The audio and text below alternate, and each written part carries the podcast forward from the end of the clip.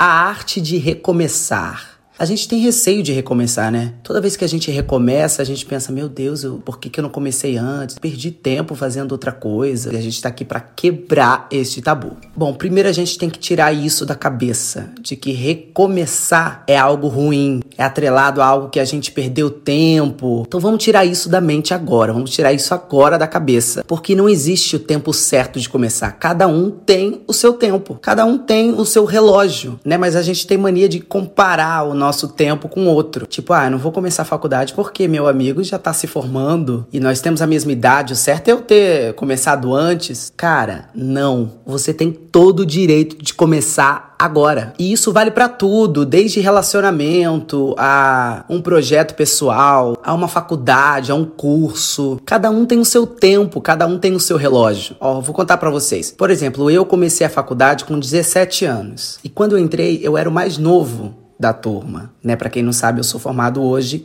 em comunicação social, rádio, TV e multimídia. Rádio, TV e multimídia, é isso mesmo.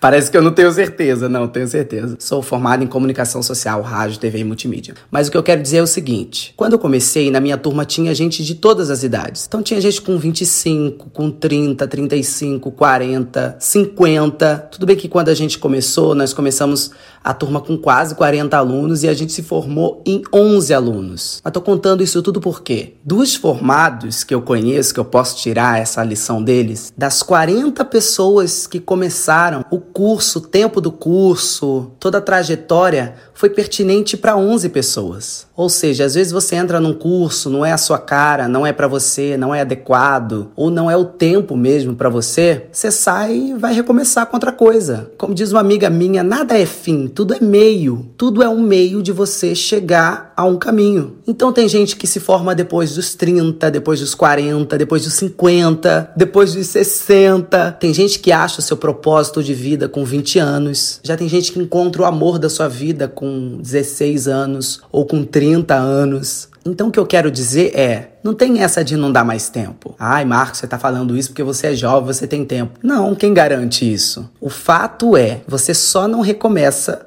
porque você não teve coragem até agora. Basta você ter essa vontade, essa força de vontade. Então vai fazendo, vai tentando, vai fazendo tentativas. Recomece quantas vezes for preciso. Nós temos que ser mestres na arte de recomeçar. Porque toda vez que a vida exigir que você mude, isso não seja um pesadelo para você. Que você olhe e fale: "Ah, é para recomeçar? Tá bom, vou recomeçar". Não tenha receio de recomeçar, porque gente, o que seria da nossa vida se não fossem os recomeços?